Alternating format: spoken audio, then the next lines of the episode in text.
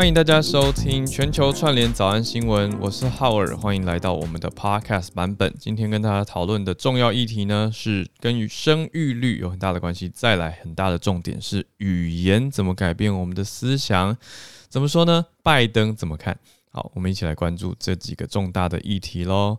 那么，就为什么只有我呢？因为小鹿赶着出门，然后我们呢，现在努力的正在每天更新当中，把它做成日更，每日更新。我真的跟小鹿都很难想象，我们有一天会在做日更的节目，因为这个需要非常非常多的功夫，跟很大的恒毅力跟勤劳度。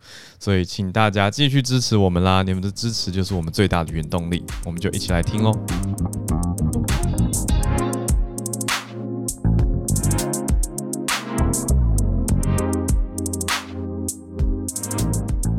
小鹿早安，大家早安，欢迎收听全球串联早安新闻。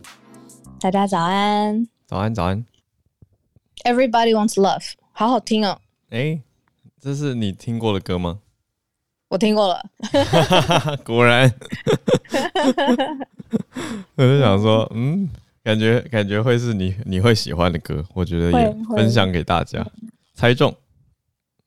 所以猜中了。猜中的时候，房间人数就增加很快，现在已经一千多个朋友了。大家早安，准时哦。对啊，每天早上都在抓那个几点要点进来，赶快开始。对，对啊。昨天浩尔有睡好吗？嗯，听起来呢？嗯，没有啊。怎么那么明显呢？天哪！对，没有。但是怎么在 bother 你？我也不知道。嗯，我觉得做节目的想法吧。嗯，我懂，就是很多很多 ideas 在脑里面飞来飞去的感觉。对啊，就是完成了一个，嗯、我们现在开始日更之后，就会想想开始想下一步，就觉得嗯，那我们接下来就应该要怎么样吗？要怎么样吗？然后就嗯，应该吗？要怎么样吗？然后越来越多问号。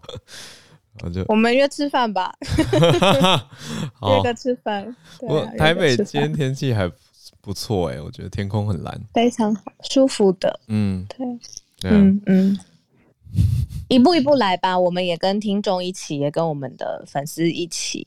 反正我看，我看，因为我有加一些呃，我们我们听众朋友，如果常常互动聊天，我也会加他们的呃。Instagram 嘛，嗯，然后我也看他们的生活，呃，有一些变化，有一些成长，我就觉得说，哇，才两个多月，嗯，我们也一起经历很多事情，反正就慢慢来不及。对啊，嗯，嗯对啊。好的，我想说，嗯，讲了两个多月，那接下来是不是要大让大家期待一下见面会？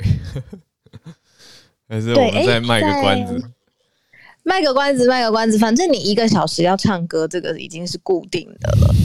对，如果见面会有一个半小时，其中有一个小时是浩尔唱歌各唱，然后剩下半小时的认识大家，类似像这样子。我记得，我记得有一位陆小姐说她也要唱歌嘛。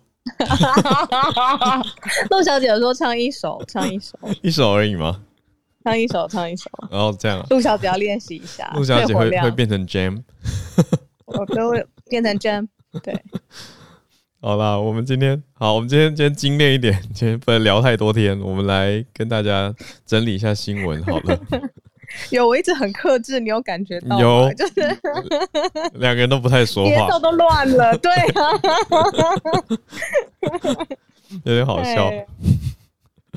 我们今天好好好，嗯，好了，回来回来，对，有意思的消息还蛮多的，包括、英文时间吗？早安新闻，早安英文时间。一定要的。对，拜登英文。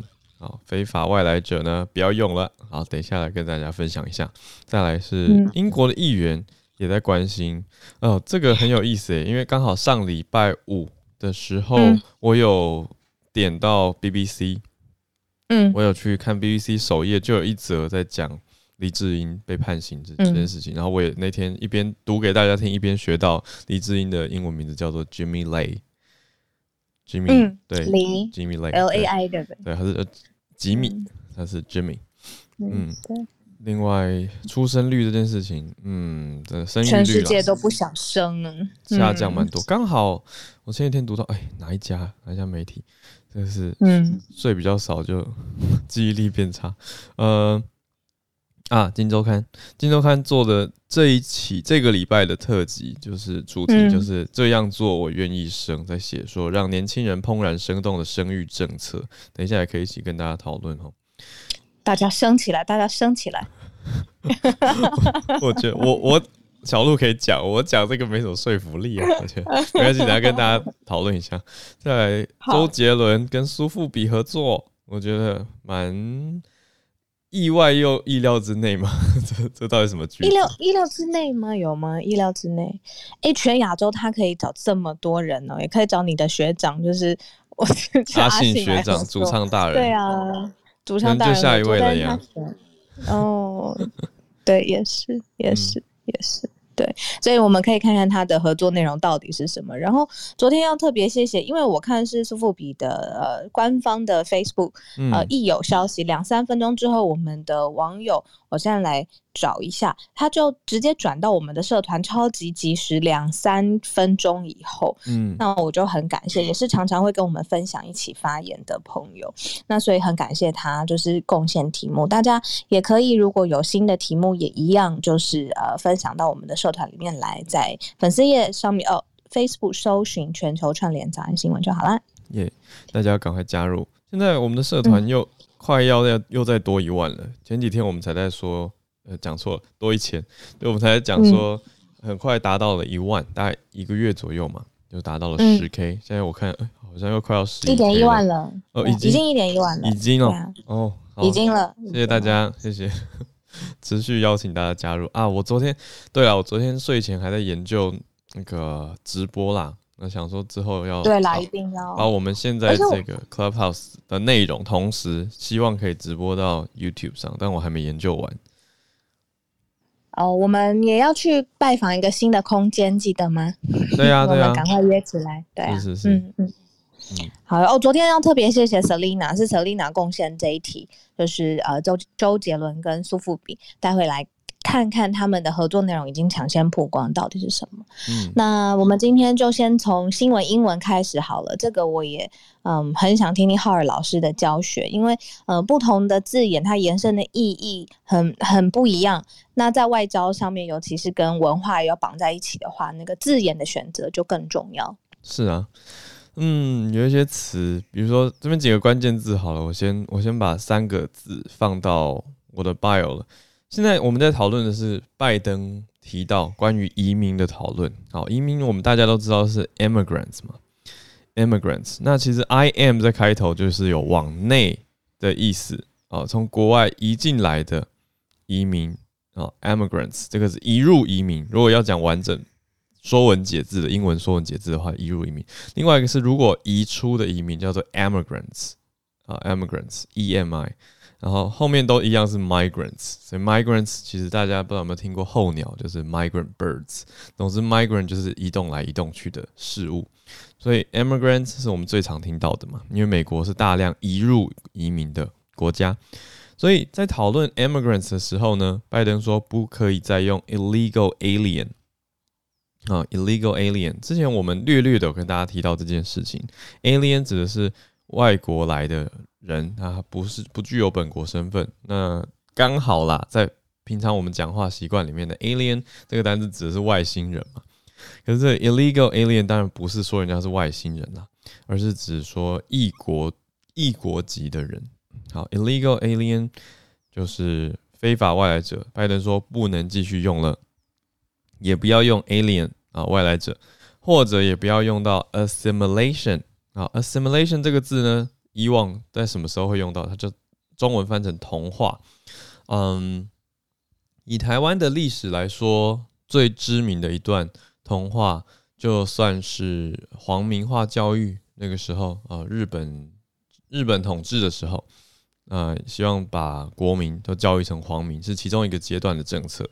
那就是一种同化政策，就是大家要说日语啊，等等，要改变一个民族，就从改变他的语言开始。这个也是之前我记得是 Chloe 在社团跟大家分享的，就是人在东京会跟我们分享很多关于行销跟文化观察，因为他以前是读民族系嘛，所以他就有观察到，他就有分享到一个老师的观点，就是说，诶，民族怎么界定民族？语言就是一个很大的重点。所以呢，童话这就是一个例子啦。当然不止这个例子，在历史上有太多地方都发生过童话这样子的事情。那总之，拜登他就提到了，他直接就跟主管移民查缉工作的联邦机关下令说，不可以再用 illegal alien、aliens 或者是 assimilation 这些词汇，因为这些词其实都有一些所谓的 negative connotation。好，一个词其实是可以有表层的字面意义跟底下的啊含义、深度含义，叫做 connotation。好，那 negative connotation 指的是这个字表面看起来可能还好，就是你想说，诶，it's neutral，就是这是一个中性的字啊。童话就是可以变成不同的东西嘛。但是它背后代表的意义是有一种上对下，而且是权力不对等的关系，这个就叫做 connotation，就是它背后的意涵。我昨天刚好读到一个朋友写文啊，他就写说。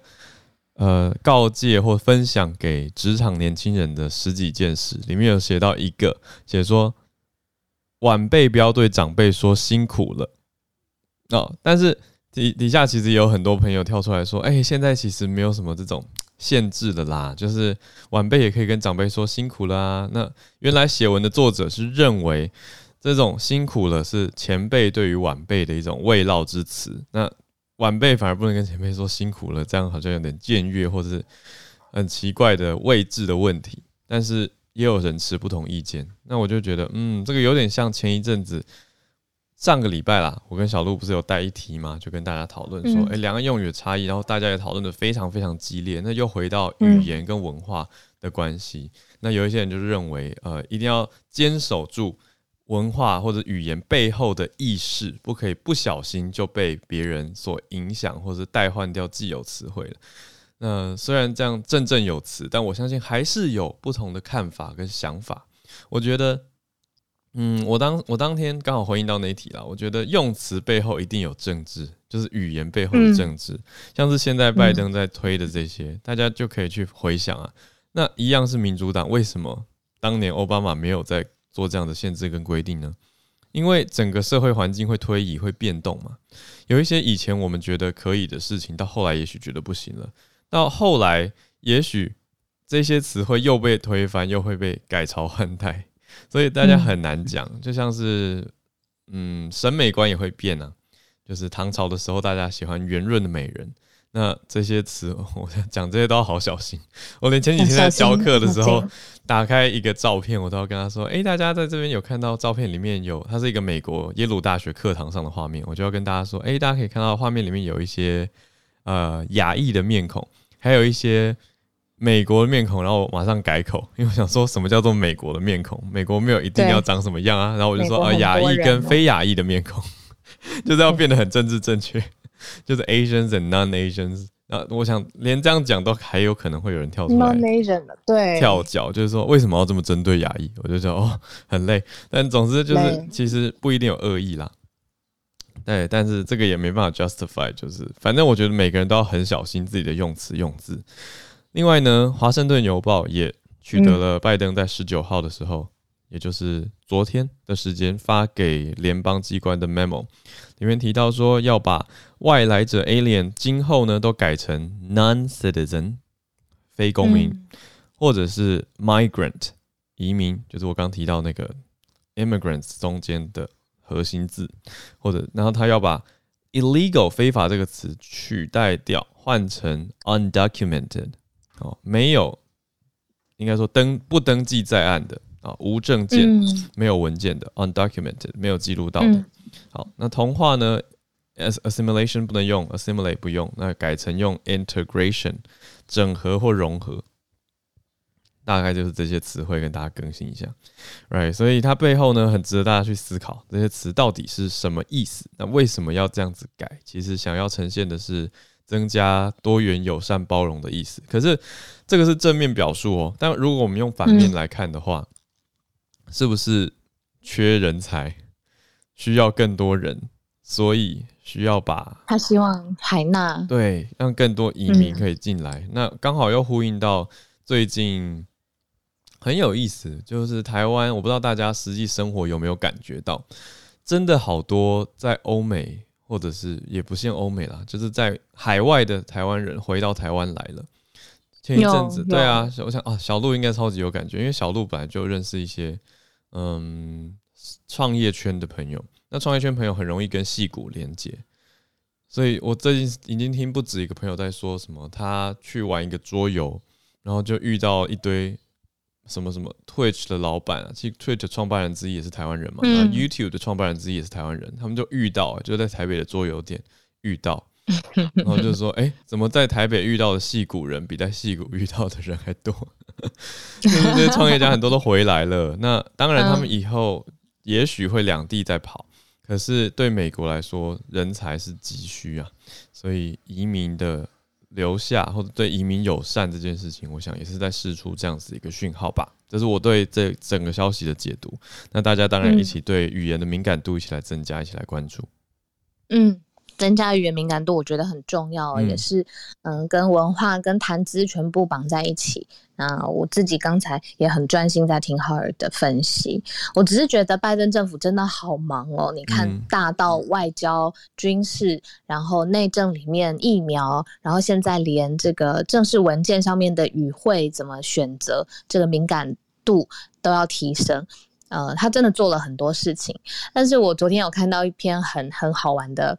呃呃，标题他说拜登其实比川普更凶，然后、嗯、然后我就我就想说好，我们接下来在谈军事外交的时候，再跟大家一起分享。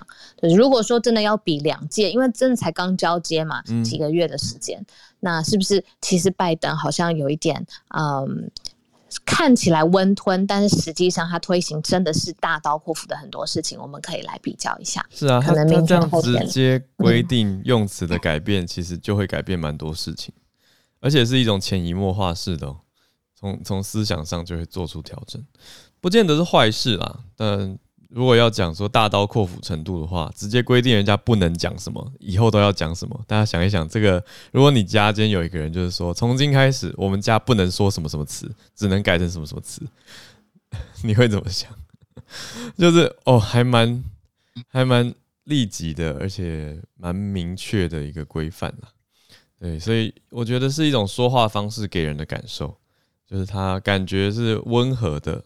表达，但是其实内容是非常决绝、嗯、明确的。嗯嗯，内容完全改变了。嗯呃，我如果我在家里面有人跟我说不要说这个词，我可能会一开始会很反感，会觉得说这是我言论自由啊，我要用什么词就用什么词。嗯、但是如果有人教我，就是这个词的背后，呃，可能有一些意涵是我们现在不努力大推的。嗯，那其实另外一个替代的词里面的意思，才是我们现在呃整个主流或施政的最主要的方向。那我就可以接受。所以刚才浩尔讲的这一段其实是很重要的，嗯、它到底代表什么意涵？好，那从美国我们就继续来延伸好了。嗯、呃，就是香港喽，香港。谈的当然就是呃，香港一传媒的创办人黎智英。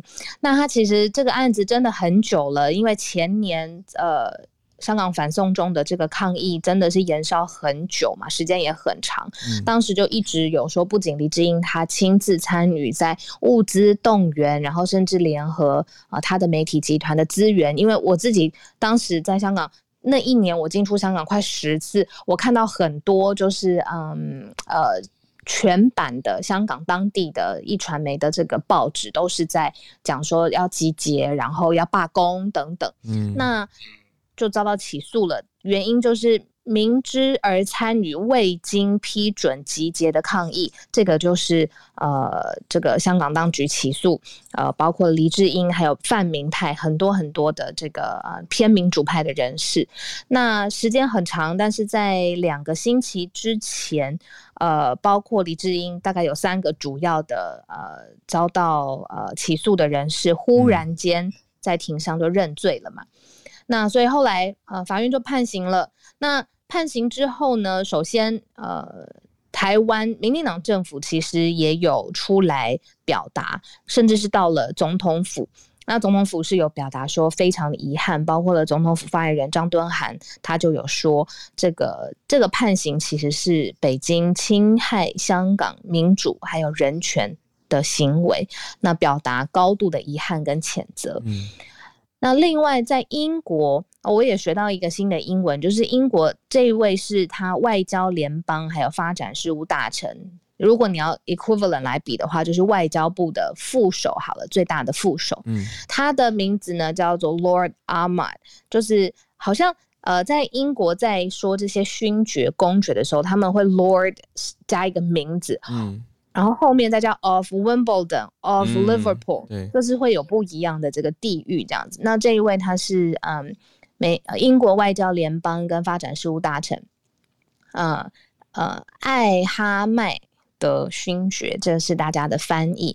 那他就是有说，这其实是不能接受，而且必须要停止的这个起诉的过程。他说，和平示威是香港生活方式的重要的基石。那到现在也是受到中英联合声明跟基本法的保障。但是很显然，这个外国的人是再怎么说，对香港来说，我们也是外国，然后英国也是外国，再怎么说都不及，就是现在。呃，在中国跟香港，他们一致的这个国安法可以按照国安法里面的条例来起诉。那最主要的转折其实也是看黎智英他当庭认罪嘛。那呃，这是一个很大的时代的呃变化。那外界的人怎么谴责？待会也听听 Dennis 老师是不是就是一个表态？但是其实那是国家的判例，而且如果起诉的人已经认罪了，那这件事情可能要告一段落了。嗯，我想，嗯，的确有蛮多位勋爵都有回应哦，不只是刚刚小鹿提到的这位，另外还有不同的，有一位叫做 Lord Elton of Liverpool，他是利物浦这个地区代表勋爵。他说：“我认识的香港民主之父李柱铭，令人钦佩的大律师吴。”对，应该念吴霭仪，还有言论自由捍卫者黎智英等人所受的审讯，如同中世纪新式法庭，叫做 Star Chamber，这是历史哦。所以百优姐如果在的话，一中世纪新式法庭，星星的星，还有史达林时代的审讯秀，叫做 Show Trials，就是审给大家看的。他认为是一样的。他觉得法律被傀儡败坏的时候，要在下一次联合国人权理事会的会议，对中共的违法违约，还有那些跟英国价值观相同的男女判刑、拘禁、监禁、拘留在精神病等等的做法要谴责哦，都是用蛮重的词汇哦，所以就是以人权的角度在看这件事情，意思是这样子讲很明显了啦，不是已经不是暗示了，就是直接认为说这些人是不是？背后受到了很大的压力，被迫要认罪，但是要认罪给大家看，所以他在好奇背后这个人权的压迫状况，那这样子提出来。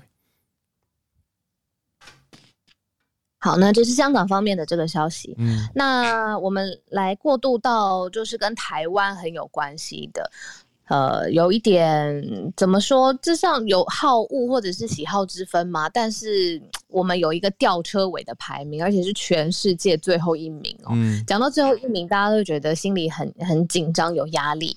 呃，但是这个可能是一个新生活形态的选择。嗯，呃，美国中情局它发布了 CIA 有预测二零二一总和生育率的数据。那台湾在整个数据当中呢，是最低生育率，在全世界排名最后一名。呃，在整个这个报告当中，生育率吊车尾的国家全部都是亚洲。那它总共统计了两百二十七个不同的地区，最后五名吊车尾的地区是香港、澳门、新加坡、南韩。台湾是最后一名。那在这个 CIA 里面的统计，他说，台湾如果你是从十五岁到四十五岁，这个比较宽一点的这个距，呃呃，这个间距是具有生育能力的女性，嗯、呃，这些女性平均每个人是生一点零七个宝宝。那预测生育率最高的国家。最高就是反过来的另外一端，是在非洲，全部都是在这个呃非洲，包括了这个呃尼日，然后安哥拉、刚果、马利、查德。那这件事情就是生育率创新低，台湾人不想生，那这个好像也不是什么破天荒的新的话题，嗯、对不对？但是在中国就是不不约而同，就是刚刚有说亚洲的几个国家，包括了香港、澳门、新加坡、南韩，我们都不想生。在中国也有一个很大的生育率的危机，就是新生儿一年不到一千万。那所以这个你看中国的人口基数是这么的大，嗯，然后但是嗯、呃，可能各方面疫情的这个影响等等的，大家现在生育这件事情好像就是没兴致有点缺缺。养儿育女这件事情嘛，对，嗯、这个有点兴致缺缺，所以说，呃，我们昨天也有听众朋友投稿，就是希望可以好好谈谈这个话题，到底是什么原因？各方面，比如说我们心理上面一定有偏好，那经济选择上，呃，经济能力上面可能也会有规划，也会有理想的生活，想要可能要等到什么时候，或者是这就是一个充满复杂、变化、变动的。政府好了，文化好了，嗯、对于养育下一代，我就是没有信心。我顾好我自己，我都来不及了。我不想去想未来的问题，这可能是我们当代很重要的一个，呃，一个文化上面，或者是结合多方的政治经济的议题。嗯，今年的人口就是预估自然负成长五万呢、啊，就是如果生的跟死的直接加总的话，自然的负成长就是离世的可能会比。不是可能，就照这个预估的话，对，是预估，那就是可能。好，离世的可能会比诞生的来到这个世界上的还要多五万，所以这个是人口自然的负成长状态。嗯，这件事情到底值不值得忧虑呢？以国家的角度来说，当然是要做出一些对策。所以国家一直是有对少子化的对策，在提出不同的看法跟不同的想法。那很大的重点也是因应大家的需求跟大家的社会观感跟社会趋势嘛。所以现在就会一直去归纳，也要去研究出来。比如说今呃去年二零二零年的话，少子化对策去归纳的是晚婚跟不婚是蛮大的一个现象。另外呢，育龄妇女的生育年龄往后了。也影响了生育的胎次，这个倒蛮实际的嘛。大家比较晚生的话，相对胎数应该也会减少一些。那再来就是育儿成本啦，刚才提到的经济负担，还有妇女如果要兼顾家庭跟就业，也会影响生育的意愿，还有劳动参与率这几个重点。那出生数持续减少的话，人口的结构会失衡嘛。那在学的人数也下降，教育体系也受到影响，还有劳动人口减少，经济发展。总抚养比增加，青壮人口的抚养负担加重，也就是越来越越少为青壮年要抚养一位老年人，所以这是抚养比的增加。那希望能够调整呢？十二年前的对策，哦，金周刊做了一个整理哦，到现在都还适用的，就是很需要实现性别平等来平衡就业跟家庭啊，不要说。哪一个职位或者哪一个事情，一定通常是哪一个性别在做的，然后减轻家庭的育儿负担啊，还要减轻呃，要提升婴幼儿的照护品质，还要鼓励民间企业参与托育服务。像金周刊就有列出说，呃，有一些公司的托婴服务做得特别的好，那就鼓励生育，所以他们公司内部员工的生育率就不错等等。可是我之前也跟嗯。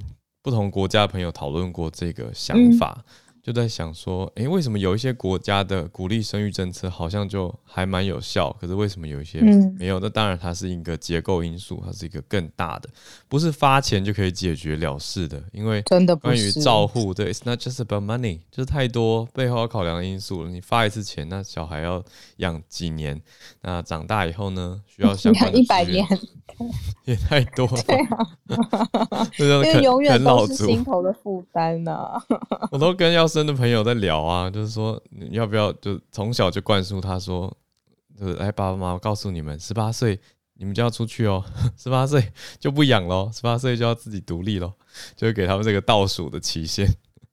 哎，可是当然大家都知道这是开玩笑，这很难实际做到啊。就是在亚洲社会跟。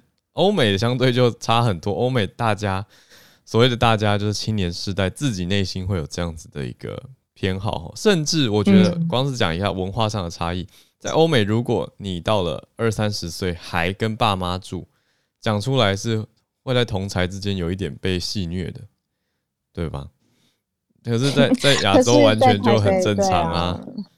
亚洲对，不仅是对啦，不仅台北，在比如说香港也是，比如说地狭人稠的地方，然后呃，可能有各种吧，经济上面的考量啊，然后或者是你要结婚了之后你才要独立生活，这种不同的文化真的是不一样。刚才有说就是嗯，是不是养一百年，就是不只是经济上面的养他吧？我听过一个。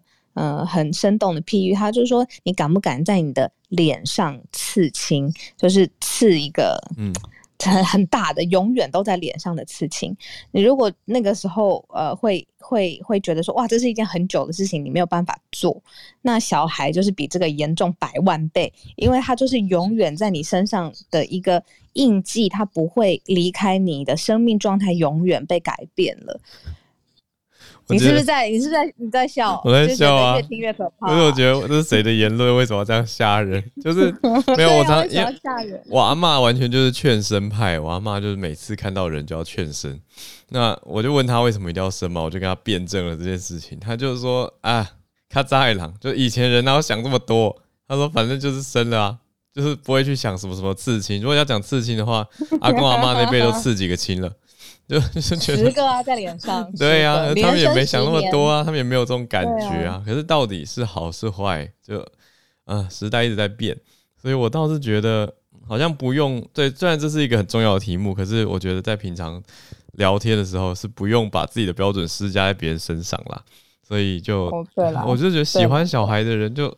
真的是很，就去生吧，疯狂 生，也不是那个意思，也不知道切割，就是 呃，他当然，那为了他们，我会很我很注这个生育的奖励这样子的事情。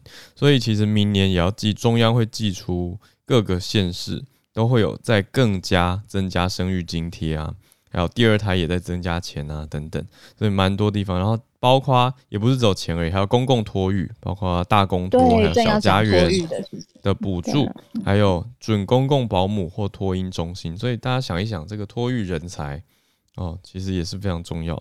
那二到六岁呢，就读幼儿园的缴费上限也调降了，就是都有在调整。公立啊、非盈利啊跟准公共化，其实都有规定，不可以收太贵，意思就是要降低。一般所有不是一般的，就所有家庭的负担。嗯，那这个是待会也可以听听看大家，如果你很想生或者是很不想生，最主要影响你的因素是什么？嗯，那最后一点点时间，我们很快的最后再讲一下，呃，周杰伦周董。那他其实已经五年的时间没有发片喽，时间真的很长。你看没有新的作品了嘛？那他每一年都会有一个世界巡演啊，叫嘉年华的这种世界巡演的演唱会，也因为疫情的关系，现在是完全停了。那歌迷。一直在想说会不会有什么新的作品，没想到最新发布的是苏富比。苏富比呢是这个国际竞价艺术拍卖的这个呃最厉害的几个拍卖行之一。那他们是透过社群网站来宣布说，苏富比跟周杰伦会即将来进行合作。嗯。那外面有说是。是要资助他开演唱会吗？是要在呃新的这个呃呃呃演唱会上面有什么新的表现吗？但是其实后来发现说，其实是呃。艺术收藏有关，跟艺术品会有关系，而不是他的演艺事业的内容。嗯、那很特别的事情是，苏富比他第一个在全亚洲选的合作的歌手就是周杰伦。那他在他的自己的官方的这个说明有说，苏富比他有说，其实周杰伦的身份很特别，他又是音乐家，他本人又是创作型的歌手，他演过很戏，然后他也导过戏，所以他呃是。多种不同的斜杠啦，各种角色都融合于一身。嗯、重点是，周杰伦他自己也在苏富比的艺术拍卖这个体系里头，自己有创下一个艺术品的拍卖记录，可能就是高价等等的。嗯、所以他对整个这个苏富比的拍卖并不是陌生。实际上面他们到底要合作什么？哎，还 还是没个就是八字没有个一撇。但是我们昨天 Selina 有说，会不会是跟我们之前讲的 NFT 很有关系，你觉得会吗？这么 trendy，周董有可能呢、啊。我觉得周董是蛮蛮、欸、喜欢新科技、新事物的，所以非常有可能。会不会周董要变成亚洲马斯克？难说哦，不知道。如果如果能够带起一些创新的风气，我觉得不是一件坏事。我们就再来看看，因为现在还没有再多进一步的消息。好，我想要跟大家全球串联了，等不及了。好，所以看到蛮多有一些新朋友哎，比如说有一位是女性健康顾问，不孕症试管婴儿冻卵的专业人士啊，谭医师。我想说，哎、欸，应该是对于生育话题很有感吧？平常都在咨询跟这些纠结要生想生的。女性在聊啊，要不要冻卵等等，这些都是有谭医师，有之前我们呃，好，我跟他在 Clubhouse 上面聊过，嗯嗯嗯嗯，非常呃呃杞人忧天，希望大呃不是哎、欸、这个字这样用吗？忧国忧民，忧国忧民是忧国忧忧国忧民，不好意思，对。然后今天 Dennis 老师的头像是五颗鸡蛋糕吗？鸡蛋糕，对，对不起。换回来了，我昨天我看到五颗鸡蛋糕吗？对，看到 Dennis 老师的人格切换，Dennis 老师有在脸书写文章，我看到就是鸡蛋糕的乡愁。对，对啊。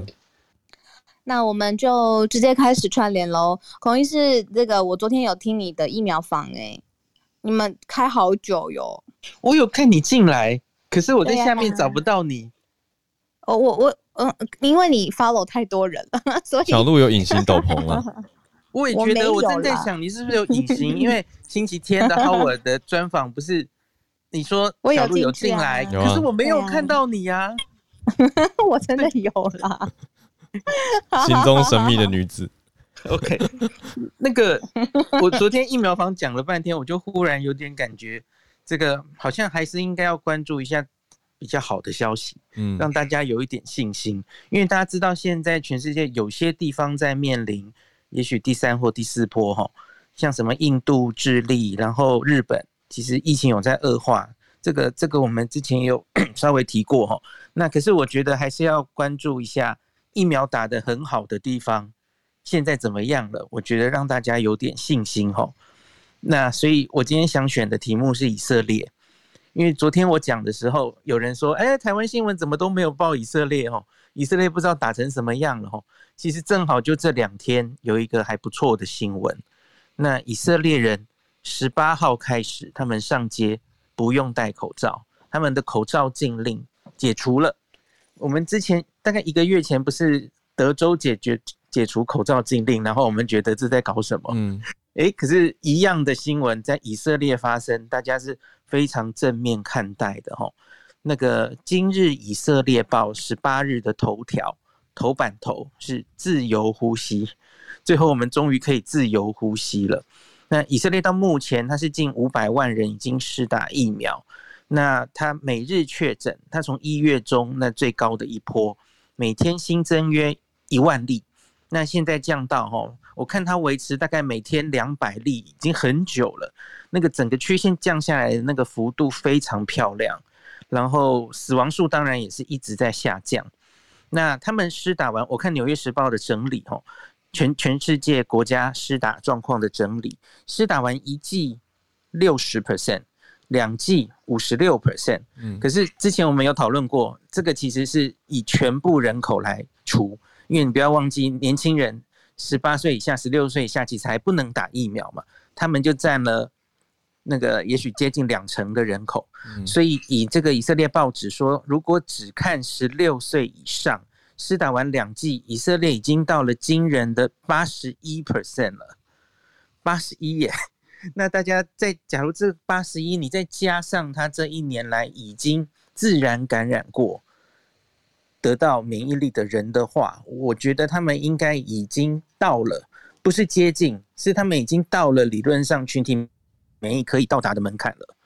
那所以他们现在开放的状况是怎么样？他们其实这一个多月开始已经陆续开放了哈，学校、酒吧、餐厅、室内聚会都都开放了。那他们当然还是有一些地方还是维持要戴口罩，什么地方呢？室内公共场所。然后，另外，因为十六岁以下还没有接种，所以他们对小儿童，当然青少年还是要保护哈。他们是要求教师授课，还是要让教室保持通风、保持社交距离。那可是，在这种种这一个多月开放以来，我们看到以色列的疫情控制看起来还是非常的好哈。那个纳坦雅胡总理当然很兴奋的宣布这个消息，可是他也说还是要小心了哈，这个随时可能还是会再来，也许这战役还没有完全结束。我觉得他们很按部就班、就班的帮这整个世界示范了，你疫苗整体施打起来，然后到底应该逐步怎么解封的一个顺序。我我不知道现在把口罩令拿掉到底是对是错。因为其实我们没有经历过这一切了哈，嗯，那当然就是继续看下去，看以色列可不可以成功的，真的就这么顺利的一直把疫情控制在这么低的程度。那我觉得这是呃大家都要盯着眼睛看的哦，非常值得关注的。那另外我再提供大家其他的国家呢，英国的话四十九，打完一剂四十九，打完两剂十五。这没有包括小朋友了哈，嗯，那以色列是刚刚说是六十跟五十六嘛，嗯，那美国也是急起直追，美国最近真的打得非常快哦，嗯，很多在 Clubhouse 上的美国的朋友，当然也一直跟我回报哦，就是几乎十六、十八岁以上全部都可以去登记了，很多州都是这样，他们已经追到了四十 percent。至少施打一剂的已经破四成了哈，嗯，然后打完两剂二十五 percent。那我刚刚有去划了一下，每一周当然可以差蛮多的，有一些打得很好的州哈，打完一季的已经接近六成了，五十八左右，但是拉拉高平均的，然后有一些拉低平均的，大概三十二十八也是有了哈，嗯，那每一周不一定。那我再对一下，好像三号有一点跟那个。因为美国每一周的确诊数现在就不太一样嘛，吼，那好像跟这个疫苗施打率有一点点关系这样子。那另外再提一个跟我们也有关系的博流，博流也打得很好，而且继续在打，哦。博流这个打完一剂已经到五成了耶，破五成，打完两剂四成五，那一样嘛，你想一下，再把小朋友扣掉，吼，所以他们其实应该也是打得已经非常非常好了，吼。那美国的七日平均确诊数。那只看这个感染的状况哦，诶，其实倒是还是有点增加。他们大概一个月前的现在，呃，是降到很好的一个状况了。大概每天确诊数是五万五，诶，听起来很很很奇怪哦。美国这个一日以五万五算是控制好的时候，因为它一月很严重的时候，一天可以破三十万确诊哦。现在降到五万五，那可是这一个月呢，它是缓步慢慢爬到每天。嗯，七日平均每天确诊七万，所以它的只以确诊数来说，看起来好像没有完全下去哈，在一个高原甚至微微往上。那当然这也是 Dr. Fauci 或是 CDC 很多人都是提出呼吁，这个还不要太轻易，赶快放松了哈，在施打疫苗之余这样。那可是到有一个另外我觉得还不错的数字是，他们的七日平均死亡数一路下降。他们从一个月前的每天死亡一千人，现在是降到七百人，慢慢在往下降。这个暗示着说，确诊虽然变多，可是那个重症率跟死亡数似乎在下降。我觉得这跟施打疫苗大概也有关，或是因为现在多半的年长者，美国都打过疫苗了，现在得病的人多半是年轻族群为主。那这些人本来重症率就比较低，所以大概才是我们现在看到这个这个样子哈。嗯。那所以我就希望给大家一点信心哈，施打疫苗有用，有啦。对，以色列、英国都示范给我们看了哈。嗯。那我们台湾好像是昨天开放了 AZ 的自费接种嘛。嗯。听说登记是很踊跃。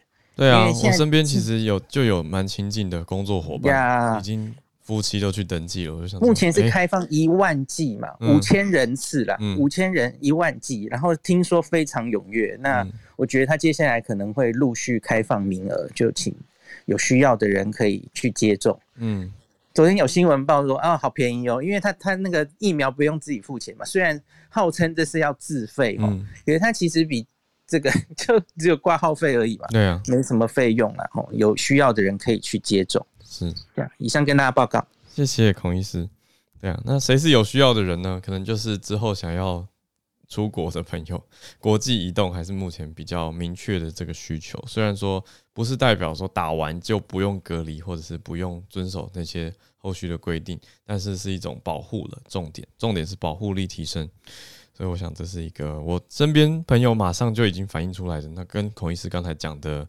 呃，目前报名的数据显示状况也是一致的。嗯，我们再来是不是让刘庆宇老师先分享一下关于饮食啊，还有生育率的关系？刘老师等一下要教课。你早。对呀、啊，早安。哎、欸，大家早，大家早。呃，因为我这十年来，对我我大概这十年来，我我都是做呃不孕症，那尤其我是做男性不孕的饮食分析。因为我们一般想到不孕症，大家第一个都会想到谁？都会先责怪女生。我们身边太多女性朋友，就是呃，她只要不孕，大家就会说她肚子不争气啊。但是其实我们从研究上可以看到，男性跟女性呃不孕的比例就是就是一半一半。那台湾的话，不孕症的比率大概是十五 percent，就是每七对夫妻里面大概就有一对。那当然跟刚刚浩尔讲的，就是呃内政部统计我们的第一头胎的出生呃生育年纪，大概就是从。可能二十出头到三十出头，整体是不到到二十二十岁的末端到三十岁的末端，可能就是比如说，可能大以前二十岁可能就生第一胎，然后呃现在可能就 shift 到可能到二十三十岁、二十九岁、三十岁才开始生第一胎，然后甚至最晚到三十八岁。所以整体来说，生育年龄降低的确是影响到这个呃不孕症的发生比率增加。那饮食形态，因为我在二零一七年我做了分析了一个台湾男性的七千多个呃健检的 cohort，那那个 cohort 呢，大概就是有分析了他的饮食形态，我说 dietary pattern 跟他的呃精益品质。嗯、那精益品质，大概我们就知道，就是说他的呃游的速度啊，他的。形态啊，头有没有断掉啊？尾巴有没有断掉？有没有鼻塞啊？这些就是精液品质，还有它的数量、浓度这些。嗯、那我们就发现说，呃，饮食形态包括如果男性他的饮食形态是比较倾向吃西方饮食 （Western diet），或者是他的饮食是比较倾向呃吃很多的 carbohydrate，然后他的蛋白质比例是很高，像西方饮食里面它的蛋白质比例是相对高的，或者他喝很多的甜饮料这样的一个饮食形态，嗯、呃。高盐饮食，高盐饮食相对来说，它隐藏后面的意义就是它吃很多加工品。这样的饮食形态，这几个饮食形态，它都会分别去影响到不同的基因品质。那反过头来，我自己在呃动物实验去印证这样 dietary pattern 的时候，比如说我看到我呃我们做过高脂高胆固醇呃高胆固醇高糖高胆固醇，那这个糖就是所谓的果糖，就是在手摇里面的果糖。那这个果糖呢，果糖加上胆固醇这个饮食就很像。啊、呃，比如说，呃，炸鸡排加上一个呃碳酸饮料，或者是加上含糖、含果糖的这个手摇饮，或者是呃之类的这种油炸品，它可能就是胆固醇相对高，嗯、然后果糖高的饮食形态。那这种对呃精液品质就非常不好，那你就会看到精虫不太会不太会游泳。那最近大家很夯的，我觉得男性大家现在很夯的就是，比如说健身、高蛋白质饮食，嗯、或是甚至是减肥。呃，也有男性在吃生酮饮食。那我们在动物实验里面给给呃动物吃大概八九十 percent，真的就是生酮饮食这样的一个形式形态的时候，呃，我我的老师他做呃脑部的发育，所以他就做脑部的那个认知功能，然后他做水迷宫，就会发现，哎，吃生酮饮食的老鼠真的比较呆一点，就是他在判别那个路径的时候就会愣住。但、嗯、我在下端看到的是，呃，它的睾丸细胞。它的睾丸的那个精虫的的成熟度就比较差，嗯，然后它的精精子也真的比较不会游动，嗯，所以现在大家很风险要健身啊，或者是呃大家觉得要减肥啊，吃生酮啊，其实我们都在、嗯、呃实验室 data 看到这个的确对生育男尤其是男性的生呃细胞非常不好。那在 human study 其实也看到，就是如果爸爸肥胖，嗯、爸爸有慢性病跟糖尿病的时候，肥胖。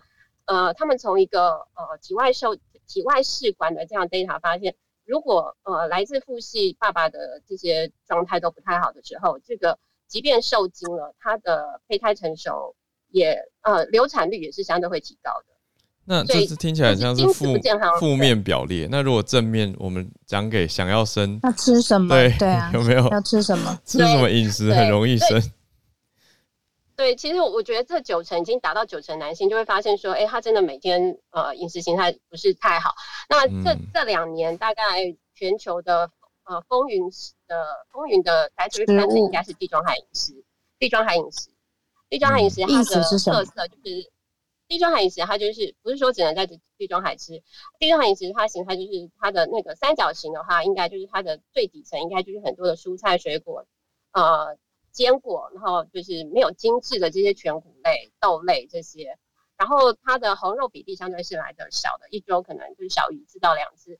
它的蛋白质来源来自，比如说我们可以说，呃，黄豆制品的蛋白质、海鲜的蛋白质、白肉的蛋白质，它对于胆固醇、高胆固醇摄取或者红肉类红肉类的摄取相对是比较少的。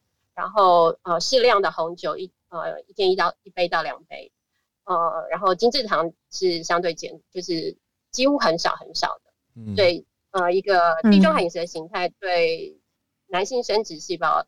来说是比较好的，因为不然的话，其实精虫品质不好，相对反应的后面其实有可能是男性睾固酮的分泌不足。那男性睾固酮它可能，嗯、呃，很多中老年男性就说，哎、欸，其实我老了，我又不用生小孩。可是，呃，男性睾固酮对于男性的，比如说情绪的稳定啊、骨质啊、贫血啊、肌肉量啊，这些都有呃维持生理机能重要的角色。嗯嗯、所以，只要饮食形态不健康的时候，它可能就会连连续。呃，就是会一个 chain reaction 而导致这些后续的 outcome 变化，嗯，后续的连锁效应。嗯，谢谢，谢谢，谢谢，谢谢大家，老师，谢谢刘老师，谢谢，谢谢。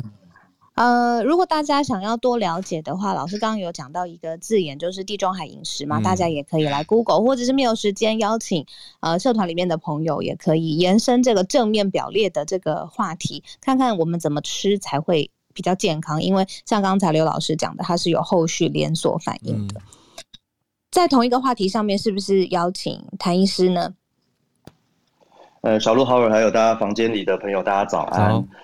哎、欸，不过谢谢小，先谢谢小鹿跟浩尔，因为其实我每天都是固定这个早安新闻的那个听众，因为以前我都习惯开车的时候听那个呃广播的新闻，但是我发现其实大家知道台湾新闻是越来越有些内容其实越来越不 OK 了，所以我现在就觉得其实这个房间非常棒，因为他每天都会帮我们整理全世界的一些相关重点跟台湾相关的一些很重要的时事，然后再呃邀请专家跟大家开放大家一起上来发表大家的想法。所以其实可以学到很多在这个房间，所以先谢谢两位开这个房间。好，那我们来回到刚刚呃大家非常关心的这个生育的话题哈。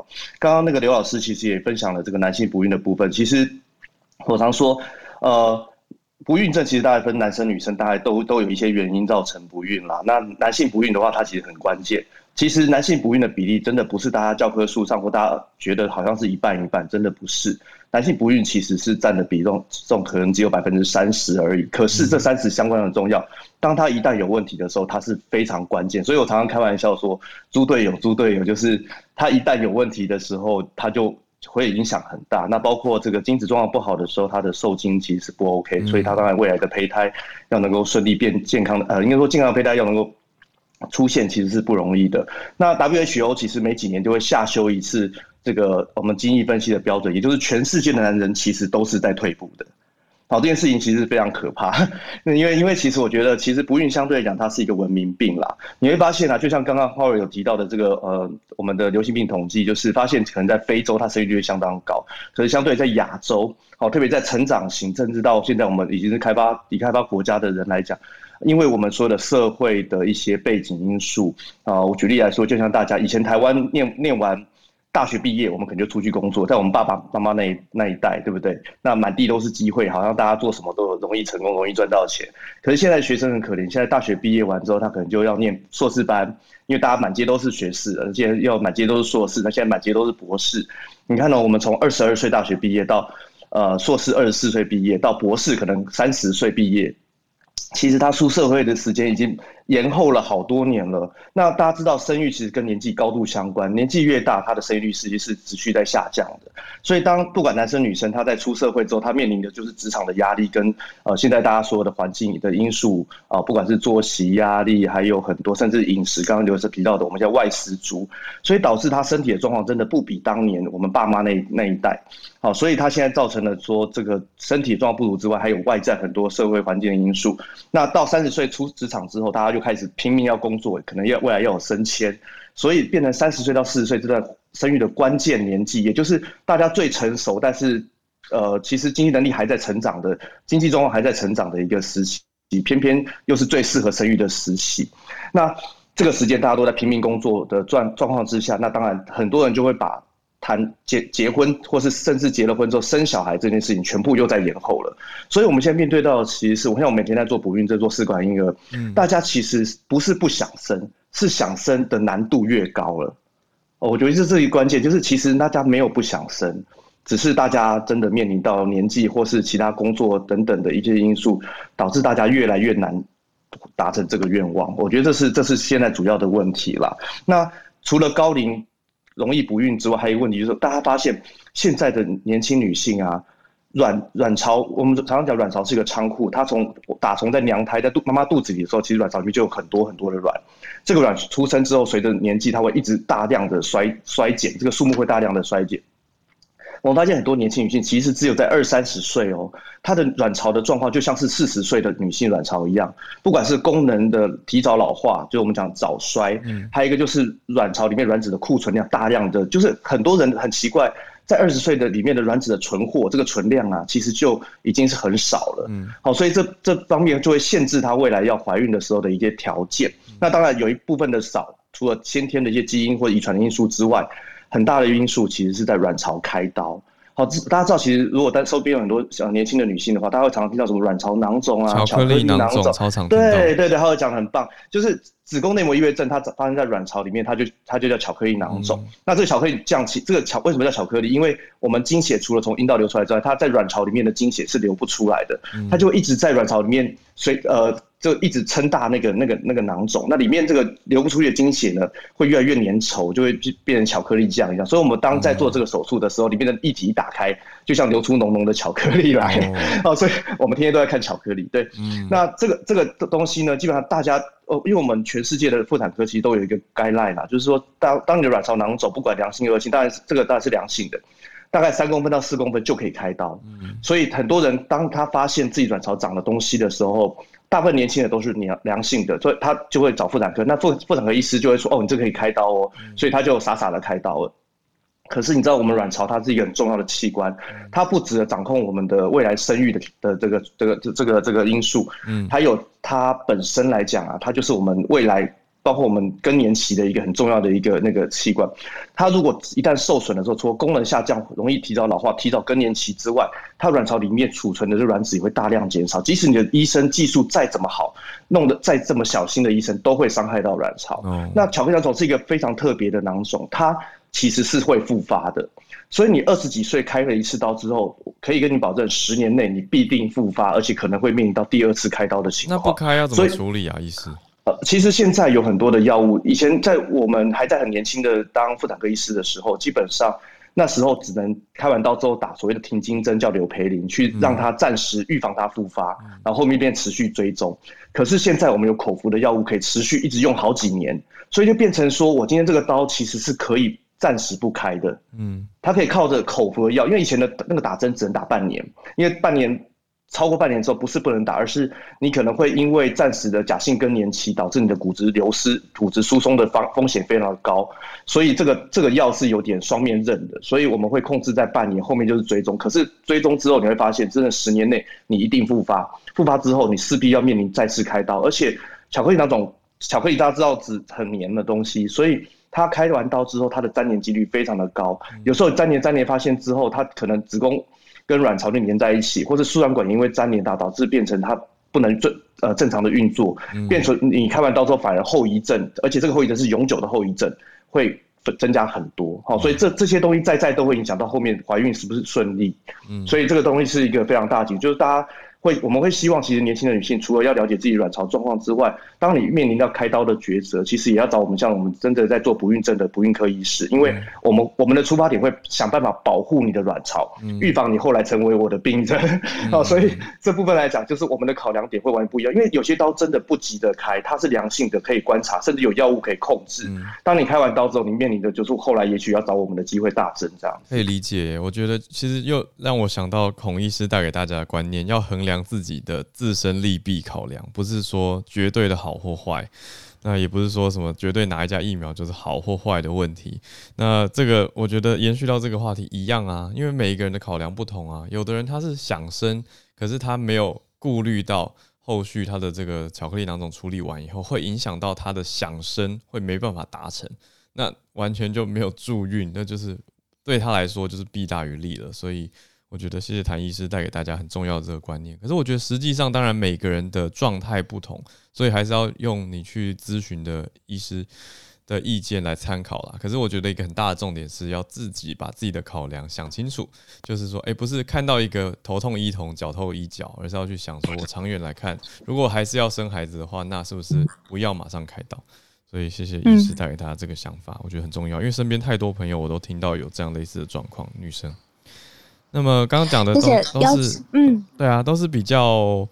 嗯，怎么讲？医学、生育保健，嗯，跟医学科学方面。但是我想说，我们也可以从不同的社会科学，还有整体的社会观察，包括生育意愿。哦，刚刚讲到的是生理嘛，那那个心理呢？心理的意愿好像就跟经济会有关联，或者是有一位叶老师，叶老师也好像有掌握到为什么台湾女生不想生，这个很主观吧？叶老师有什么想法？啊。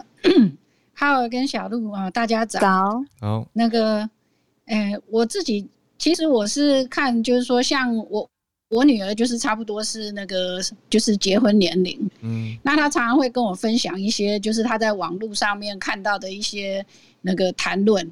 嗯。那讲的其实，其实我现在都，我从来都不去问她说有没有有没有异性朋友啊，想不想结婚啊，想不想生啊那些，嗯、但是。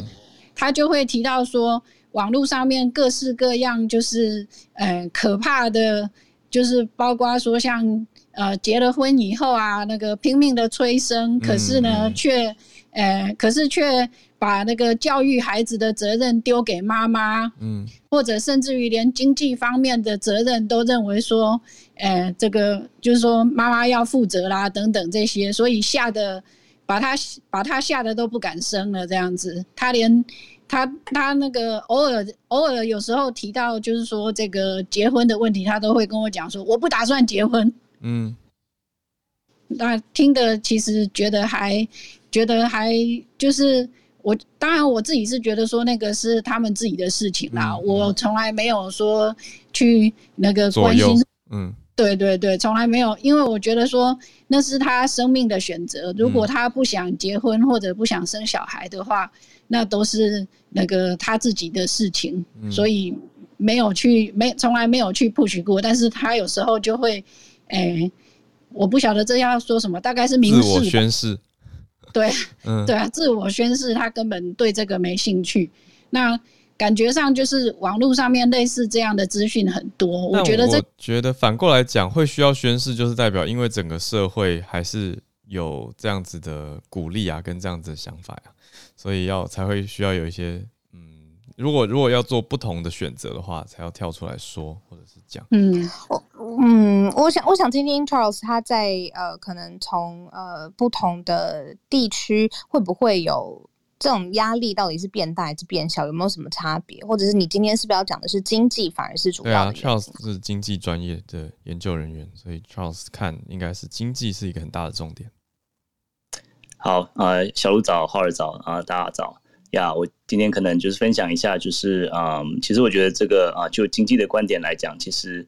呃，其实是息息相关的。我想，这个生育率下降，其实啊、呃，大家直接可以想到，就是可能将来这个劳动劳动的这个人口就变少，那消费者也变少，嗯、那我们就是年轻的人就是要负担比较多的年老的这个这个金字塔变成是倒三角形的，嗯、那就是整个啊、可能就是更要推动这个自动化啊，像自动自动车啊，各各各样的科技，就必须要呃，因为需求，所以说必须要推动这个发展。那呃，其实就是就就当然是刚才你们讲到，就是全球，那就是就美国来讲，过去呃三十年来，从九零年代年代以来，也是一直是下降的。那从从二零一零年之后呢，平均生育率降到啊二以下，就是每个妇女呃，如果说生到呃两两胎的话，我们叫做这个人口替代率，就说它可以替代。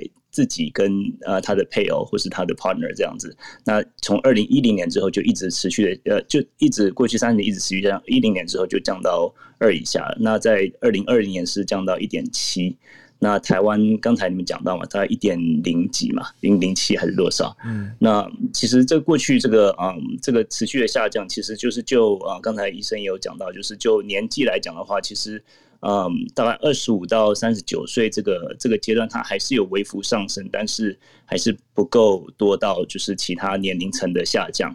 那在这个疫情中间，他们也预期说，其实全美大概啊、呃，因为疫情关系，所以少了大概三十到五十万的 baby。他们说这今年二零一一年、二零二零年叫做呃叫到二零二一二零二一年叫叫 baby bust。呃，如果大家有听过 baby boom，就是那个呃婴儿潮嘛，对，就是在。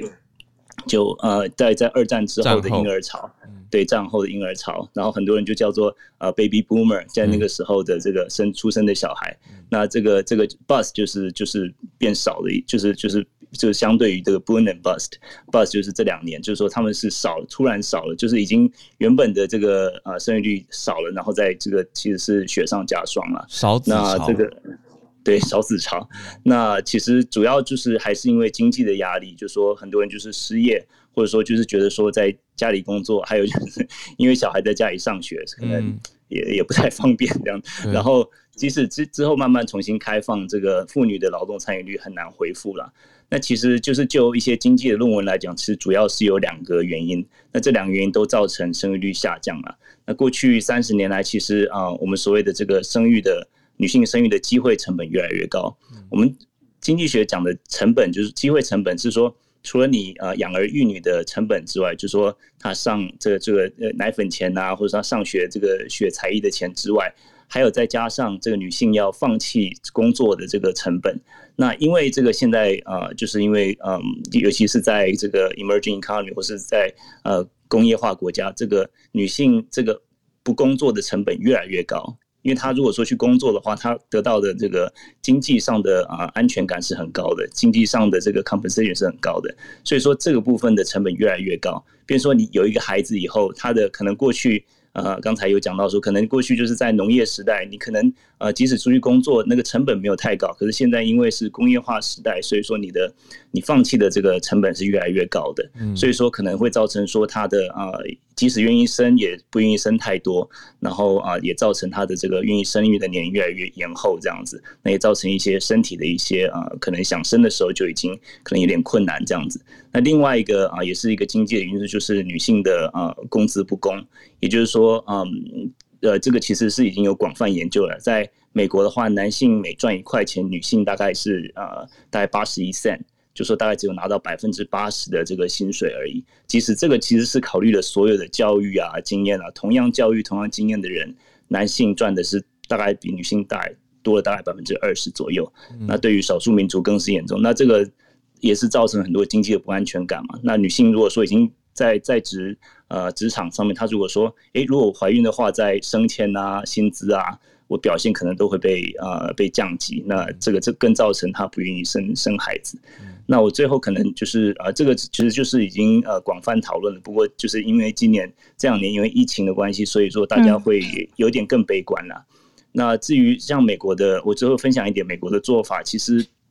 很多公司像或者像在州政府，他们都有附附设的托婴中心。我觉得这个就是尤其对于这种新手妈妈来讲是非常非常好的，因为孩子就是你总是不放心嘛，你就觉得说，如果孩子放在 很远的地方，我开车要二十几分钟才能到的地方，呃，那我可能就不是那么放心。可是如果就在楼下的话，孩子要喝奶啊，或是说有什么状况，我可以马上下去看他这样子。然后嗯，这个然后在这个幼儿园之前的这个呃 daycare 这种托儿所的费用。呃，联邦跟州都有补助，对于一些低收入户，呃，所以我觉得很快的分享这样子，我觉得主要可能还是就整体的经济来讲的的因素这样子。好，谢谢。嗯嗯，谢谢 Charles。嗯、呃，女性的机会成本，用经济学的概念来呃分析女性呃想不想生小孩。嗯，我觉得很特别。呃，啊、最后邀请 Dennis 老师，不好意思让 Dennis 老师等这么久的时间。对。因为我们话题刚好告一段落，不好意思，戴老师。不会不会，千万别这么说。大家早安，大家早安。我的头像换成了我昨天做的鸡蛋糕。这是我的乡愁，我把它泼在我的脸书上。今天跟大家分享的这这几个话题呢，其实呃，我希望可以把它串联起来。就是你们选择前三个话题，周杰伦我们也比较 比较比较外行，但是前三个话题事实上是有点串联性的。我先从新闻的本身，我先从拜登下令停用这个名词来说，我必须要 echo 一下 Howard，Howard，我觉得 Howard 讲的非常的关键，关键在于说，其实每一个词汇它所反映的，它它是有。当时的社会意义的，用什么样的名词，它反映的是社会上如何看待这件事情。拜登为什么要做出这样的事情？为什么要宣告希望用行政命令的方式来改变移民法规里面的用词呢？其实很重要的一点是，拜登在强调的是，他认为对于非法移民，对于所谓的移民政策，必须有一个社会上整个态度的质变，有点像是推动一个新由总统发起的一个社会运动。其实我们回顾美国过去的历史呢，有不少的总统。虽然不是真的什么武装政变或者是改变，但是其实在历史上面，历史学家都定义很多的总统他在任内推动了某种形式的革命。譬如说最近的一九八零年代的雷根，你可以去呃，我们上网去搜寻都可以查到所谓的 Reagan Revolution，意思说八零年代雷根上任之后，把美国从过去的混乱当中整个移到了小政府，让所有的钱、所有的大减税，把钱呃把保守的那个呃这个这意识形态带回到美国，让美国变成了更加的趋向保守。这是 Reagan Revolution。拜登这一次用词汇，希望可以做到的是在移民政策上面，是不是能够带来美国社会整体的质变？我举我举一个这个研究来跟大家分享哦。移民政策在美国的联邦法规这本所谓的法规法律大全书里面，在第八条，它是针对美国现行法规移民法所有的移民法做一个汇整。在这这这本经书里面呢，他有学者有做过统计，其实有八种常见的词汇是用来形容在美国。没有身份的人士，八种词汇，它包包括了我们比较常听到的所谓的 illegal aliens、undocumented alien、unauthorized alien 这些呢，总共有八种常见于现在现存的美国的移民法规。为什么我说八种很呃代表八种是什么意思呢？八种代表了其实美国现在对于一这这样的这样的这个呃没有身份的在美国人士，事实上没有一个定见。拜登想要做的是希望透过文字的力量，透过词汇的力量，也许不是短期的马上改变美国人对于这样的一群人他的态度。可是我们经过的不同的呃，经过了数十数年之后，长期来说它是会改变的。我们都知道社会上面的这些呃，刚刚 Howard 有提到，其实社会是会往前移动的。我们。曾经，曾经哦，在七零年代，在美国也不是这么的可以接受所谓的同同志婚姻，可是后来呢，也是因为名词的改变，逐变的逐渐的改变。一九七三年呢，美国心理学会还把同志婚姻是列为是一种精神病哦。可是，可是当他们把这个从精神病的名词当中移除之后，你可以看到社会上面接受的程度就越高。所以，其实词汇它是有很大的效益的，不要小看这个词汇的改变。我们当然很理想的会说，拜登是不是要做一个质变，做一个拜登 revolution 呢？反对者呢，他会说啊，这个拜登用错了方向，这个重点不应该放在词汇。共和党甚至强调说，拜登应该更加注重怎么把非法移民赶，就是。呃，杜绝在国门之外哦，所以你可以看到，在人权的议题上面，在对于拜登来说，这是一个很很重要的人权问题，必须要去重视，美国才有可能再次的复兴或者再次的繁荣，回到当年那个民族熔炉，把各国的精英都纳进来，追求美国梦的年代。那么我们把镜头啊，把这个想象或者是看法呢，跳到第二个话题，就是美英国上议院。我为什么说他们有连结性？就在人权的话题上。人权的话题，其实现在我们可以看到，拜登上任之后，他一直在在希望用人权作为他的一个主轴，来来串联所谓的西方民主国家，当然台湾也包括在内哦。民主国家，我们有一个所谓的普世的价值，也就是针对人权的部分。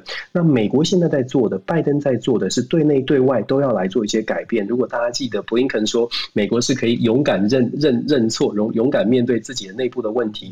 所以拜登现在在国内用改变名词的方式，让美国。去正视美国现在对于也许是非法的移民或者没有文件的这些在美人士做一个人权上面的调整，比较人性。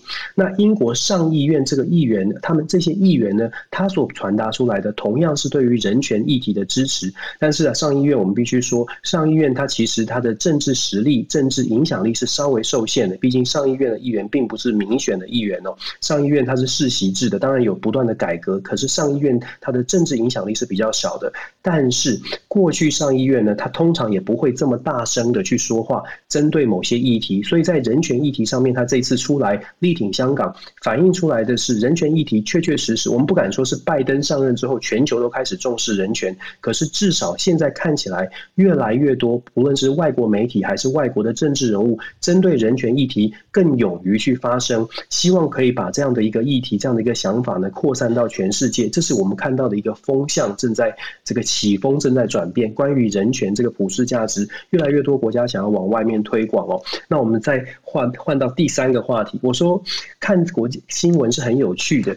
我常常看新闻是希望可以在新闻当中找到它串联的部分。台湾的出生率巨幅下降，这跟人权有什么关系？各位刚刚听到了很多，包括我们叶老师、庆宇老师，还有俏老师，从不同的面向呢来做分析，还有还有这个我们的医生。谭医师从不同的面向，医学它是有呃医学啦，或者是经济，或者是家庭的家庭的各种考量。大家有没有发现，其实这跟我们在台，我们有某某种程度来说，在生育率的下降，除了一这些原因之外，很大一部分是因为大家觉得很有压力。为什么有压力呢？因为在台湾，其实很多的议题，包括了教育，包括了男女平权，呃性别平权，包括了薪资的不平等等等，其实某其实也是我们台湾应该要去正视的话题。可是我们在台湾常常哦都被真的是常常遇到一个政策提出来，不论是任何的人、任何政党执政，政策提出来之后呢，很多人会直接的会去区分他的呃政党的背景，然后觉得要支持或者反对，可是忽略了其实这些问题，所有的问题，包括这次的我们在谈的生育率问题，它反映出来的都是都是我们的某部分的人权，它也许没有被重视，所以大家有生活起来这么的有压力，可能不太敢生。很多人谈到年轻世代不敢生，如果我们去看看现在的薪资，看看现在的所谓的高房价，看看现在的教育的教改，很多的年轻世代，我身边很多朋友他是不敢生，而不是可能生不出来。当然，生不出来的朋友也有。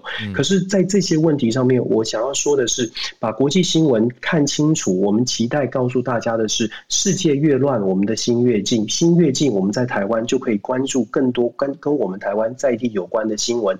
台湾很多的研究都在说，我们台湾是单一议题的国家。什么是单一议题？就是我们所有的话题都跟两岸、都跟蓝绿扯上关系。可是有了这个关系之后，我们就很难去关注我们身边的重要话题。我很期待，我们一直在说，我们如果可以更冷静的看待，我们在了解我们在世界的坐标，我们就不会那么的紧张，觉得什么事情我们都要无限上纲。或许我们就可以真正在放松的心情来面对我们生活当中，真的可以帮助我们自己。生活的话题，我觉得这一点呢，如果可以做到，如果我们可一起可以让大家更看清楚到底世界发生什么事，我们可能不要那么紧张，关注一下身边的话题，也许我们可以过得更愉快一些。这是我的一点期待，也是期待，因为这样子会多生一点小朋友吧。谢谢。以上，鸡蛋糕很好吃，看起来很好吃，看起来就是超级美味的齁甲款。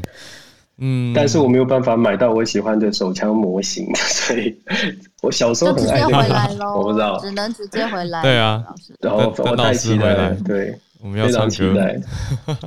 好，对对对，这个也很重要。买爆鸡蛋糕，Anyway，对，谢谢谢谢大家，谢谢。对啊，我觉得 Dennis 老师的结论。讲的很好啊，就是大家，而且还帮我们串联起来。嗯，因为我觉得今天的话题，其实我觉得有的人会听了有点焦虑。说实话，因为我们在讲生育，生育焦虑本来就存在这个社会上了。那我一定要强调，我们不是要刺激焦虑哦，而是增加大家的认知跟知识。我觉得这可以减少很多的焦虑，就是减少不必要的担心啊。我觉得知识最大的。呃，心灵上的好处，这是绝对是其中之一。那我也要快速的补充，刚才已经有上来分享的谭医师，他有告诉我，比如说，如果现在年轻不婚不生的女子啊，可是如果临床上到了四十多岁，其实很多人都还会想生，所以这个时候有一个台湾很幸福的工具选项，叫做冻卵。啊，冻卵就是这个选项。那为什么我说台湾很幸福呢？因为同样同样的年龄的女性，在对岸呢，呃，因为可能是因为政策怕开放会让女性不愿意生或往后生，所以就没有给大家这个选项。所以台湾是可以有冻卵这个选项的。那台湾的试管婴儿怀孕率跟美国是一样高的。这是谭医师补充给我的，非常谢谢他。那刚刚已经马上有听友说，最近本来刚好就在考虑要不要囊肿开刀，所以得到非常有用的考量跟资讯。我觉得这个是我们全球串联能够做到，我很感谢、很感恩的一件事情，就是很多专家学者都不吝上来分享他们的专业意见。那很明显就是立即造福了很多很多人。我觉得是知识使人自由啊，就让大家能够放下这个焦虑跟不必要的担心，那就。去找专业的，那在综合评估得到自己的结论，我觉得是一个很大的重点。那谭医师也提醒大家少吃塑化剂的东西，因为真的会影响身体健康还有生育。那三十岁以后的女性，还有卵巢开刀前一定要抽血验 AMH 去了解。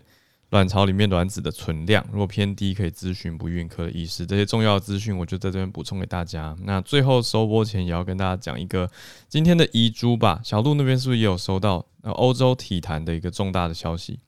嗯，我觉得这个需要比较完整的时间来讨论。那有专业的球评，或者是对说台湾对相关的呃背景知识，其实并不是这么充足的情况之下，嗯、我觉得我们明天，因为今天其实有一位球评 Orange，他有举手，可是因为我们今天大家，我们今天不在超级踊跃，对啊，几十位朋友举手，真的是谢谢大家一起来串联，那也。就是嗯，希望大家可以关注一下。我是看不太懂，说实话，因为这个蛮蛮专业的，就还要我还要花一些时间去研究。所以如果能够有对啊，更何况要把它制作出来，所以我们花明天比较完整的时间。好，对啊，如果只看标题的话，就是欧洲有十二个足球，嗯，算是单位嘛，他们要自立门户，组成一个类似 NBA 这样子的经济商业联盟。可是英国首相竟然出来谴责，贝克汉也出来谴责，他们觉得这样会有害到。足球界的发展，那这个对视足球为命的欧洲人来说，当然是一个很重大的消息。我想也是大家跟欧洲人交流的时候很重要的一件事情。所以有机会，也许明天哦，我们看看再看议题怎么样去变动，那再尽量的排序，让大家都能够平衡不同世去关心到世界不同主题的大事。那今天就主题我们比较放在生育这件事情上，所以也希望有关注的朋友不要觉得太。失落，我们大家慢新闻都一起来持续关注，也可以在脸书的社团继续跟大家交流。那再一次谢谢所有有上台分享的来宾，还有跟我们持续串联的大家。小鹿收播有什么指定曲吗？呃，其实没有什么特别。如果我想说周杰伦相关哦，那对，然后呃，就是谢谢大家，就是呃，在 Podcast 上面给我们的呃平等，或者是给我们的留言，因为其实浩尔跟我都会很仔细的看大家到底有给我们什么样的 feedback。那呃，五星平等这件事情，对于 Podcast 可不可以推播到更多的人的手机上，这件事情很重要。所以，如果你支持我们的节目的理念，然后在 Pocket 上面收听也方便的话，不吝啬，请给我们五颗星，让更多的人可以接触到我们的新闻作品。那我跟浩尔还要继续再研究一下，因为我知道就是呃呃非常非常多的朋友想要发言，那。呃，如果没有办法及时的让大家可以上来分享的话，呃，有没有什么机制或者是在社团上面继续补充？那这些东西都是呃我们会持续来精进的，就是想谢谢大家。那明天同一时间上午八点钟，我们周一到周五也是全球串联的时间，希望有多样化的议题。如果你有呃有兴趣的，像是今天的这个足球相关，呃，你可以随时发讯息到 Instagram，我的我的私讯跟浩尔的私讯，我们天天都在。看我们手机，到二十四小时不会离开身体。我上周呃，荧幕统计时间，我一天用十一个小时，欸。哎，天哪，我是九个小时。到底在干嘛呀？有跳出来。我到底在干嘛呀？对，所以变成 cyborg 了，就人机一体。哦，人机一体，对啊，粘在额头上啊，还是什么刺青刺脸上？我的手机在脸上，好吧，所以就是随时跟我们保持互动，我们都在。嗯，明天同一时间早上再见喽。来一首听妈妈的话，这样跟生育。